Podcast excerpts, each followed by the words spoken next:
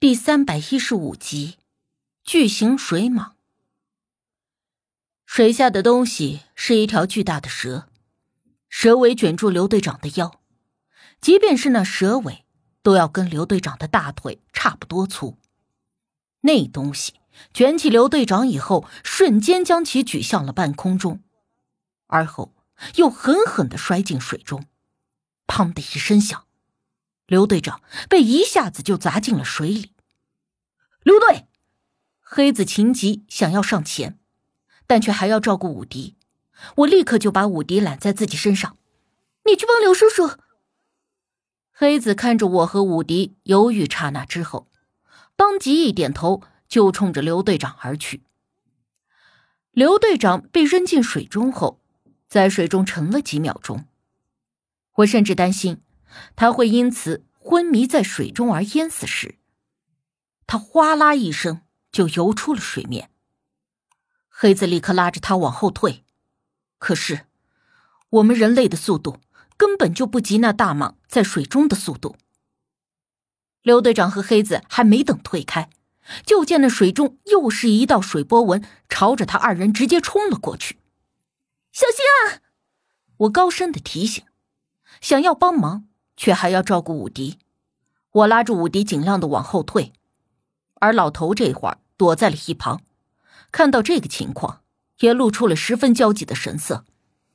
别硬拼，找到那东西的头，打他的头。老头似乎是受了伤，一直用手捂着自己的肩膀，高声的提醒着黑子和刘队长。可那巨蟒似乎故意不露头。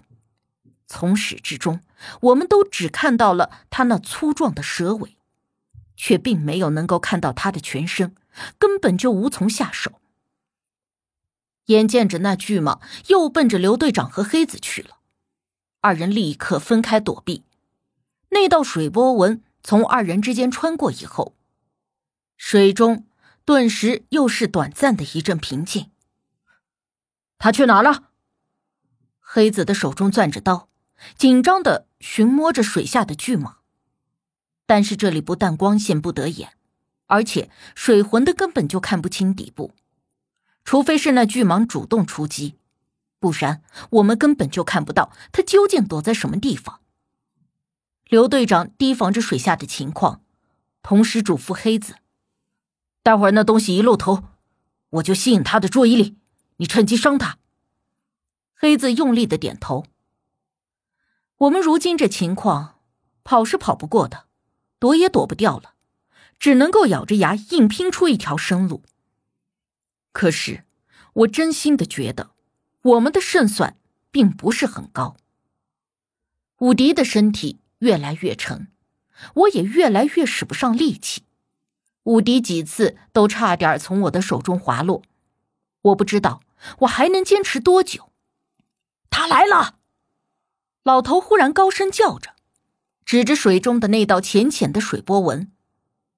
黑子和刘队长对视了一眼，二人严阵以待。刘队长主动的用力扑腾身边的水，引起那巨蟒的注意。不论是蛇还是蟒，都会有一个共性，那就是会攻击活的猎物，反而对于那些静止不动的猎物，并不会去关注。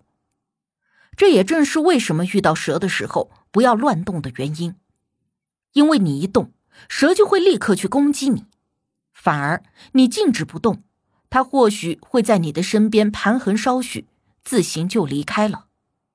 但是我们不可能一直都静止不动的留在这水中和这巨蟒干好，不论是我们还是武迪，谁也等不起了。刘队长的动作成功的引起了巨蟒的注意力，那巨蟒一拐弯，奔着刘队长就直接飞速的游了过去。这么做，刘队长完全就是在用自己做诱饵，极其的危险。我们所有人都屏气凝神。就在这时，那巨蟒忽然缠住了刘队长的身体，想要用老办法把他举起又摔下。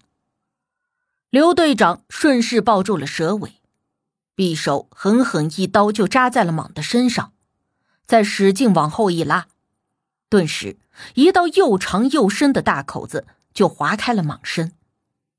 同时，黑子瞅准时机，一个猛子就扎进了水里，奔着那巨蟒的脑袋就想要来个擒贼先擒王。不论是人和动物，在攻击战斗的时候，都会展示出自己最强的一面，同时会将自己的弱点隐藏保护起来。这巨蟒一直不肯露出脑袋，我们推测，它的头部一定是弱点所在。而就在黑子一个猛子扎进水中之后不久，缠着刘队长腰身蛇尾却突然松开了，那巨蟒也顺势潜入了水下，但在水中泛起不断的浪花。黑子，黑子！刘队长担心的高声大叫，水花依旧在不断的翻腾，可是我们却一直不见黑子露头。他已经潜入水下差不多一分钟了。如果再这样下去，就算不被巨蟒弄死，也会被淹死。小声，照顾武迪。刘队长对我高声叮嘱了一声，抓着刀就一头扎进了水里去找黑子。水面上的水花激烈的翻滚着，就像是一个巨大的泉眼在不断的往上冒着水泡。可是我无法看到水下究竟是什么情况。而这个时候，老头一直冲着我一个劲儿的招手：“快过来，带着那小伙快过来！”老头的位置相对较为安全一些，我立刻就拉着武迪，抓住了空隙，朝着老头的方向游了过去。短短的几米距离，我觉得已经耗尽了我所有的力气。近前，老头帮着我拉着武迪。我们回头看了一眼刘队长和黑子的方向，老头说：“你带着他先走，留下来的话，大家都得死。”不行，我不能扔下他们不管。我们已经就剩下这么几个人，我没办法眼睁睁的看着刘队长身陷险境而自己求生。那老头哎呀一声叹着气：“我说你这丫头。”你怎么就这么轴呢？老头犹豫了一瞬，看到我背包上挂着一把弩箭，立刻就解开了弩箭，嘟哝着说：“哎，就当是我还他一条命吧。”话说着，他就冲着刘队长和黑子的那边游了过去。可是老头还没有游到跟前，刘队长和黑子突然一前一后的从水里冒出了头。两个人大口大口的喘着气，并且刘队长冲着我们连连挥手：“走，走，快走啊！”刘队长对着我摆手呼喝着。老头还算有良心，游过去拉着看起来体力不支的刘队长和黑子，费劲儿的把他二人往我们这边拉。刘队长二人连着几口大喘气以后，气喘吁吁的说。快走！那东西被我们伤到了，趁着这个机会，快走！我当下也来不及多问，一点头，拉着武迪就往前游。可是无奈，力气都已经用的差不多了，全身也已经冻僵了，几乎没了知觉。不管怎么用力，也游不了多远。好在黑子游了过来，从我的手中接过了武迪，用力的拽了我一把，带着我往前游去。我们闷着头，咬着牙，也不知道游了多远，只是发现前面的山洞越来越宽敞，好像渐渐的在通向一个更广阔的地方。我，我，我游不动了。我感觉自己几乎停滞不前，而且身体在一点点的往下沉。原本游在前面的老头听到我的话，立刻就停了下来。掉头游到了我的身边，架着我的胳膊把我往前拉。小丫头，你坚持，坚持啊！都已经走到这里了，你现在就放弃，那太亏了。还有，你那个小哥如果回头找不到你，他该多伤心啊！无忌，无忌，我的脑子里浮现出无忌的面孔，仿佛看到。他就在前面的不远处，严肃的瞪着我，督促我要努力，不能放弃。快，快游过来！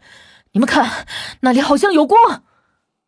黑子忽然兴奋的喊道：“黑子的声音就像是立刻惊醒了我这个梦中人。”我努力的集中注意力，朝着他手指的方向看去，前方似乎真的有光。快，那肯定就是出口！快！黑子兴奋的朝着大家招呼道。我们身心疲惫。但这一刻却像是立刻打了鸡血一般，咬紧了牙，卯足了一口气，奋力的朝着前方游去。面前的山洞越发的开阔起来，而前方的光亮也越来越明显。我们可以确定，前方确实是有光，而不是在金洞中被手电反射光闹出的乌龙。我们又一口气往前游了好一会儿，面前。豁然开朗，一个高阔的山洞呈现在了我们面前。山洞的顶部是露天的，但是被茂密的树木藤蔓遮挡着，只有零星的光透过了枝叶缝隙洒落下来。但即便是这点稀薄的光，也仿佛是在我们面前点燃的希望明灯一般耀眼。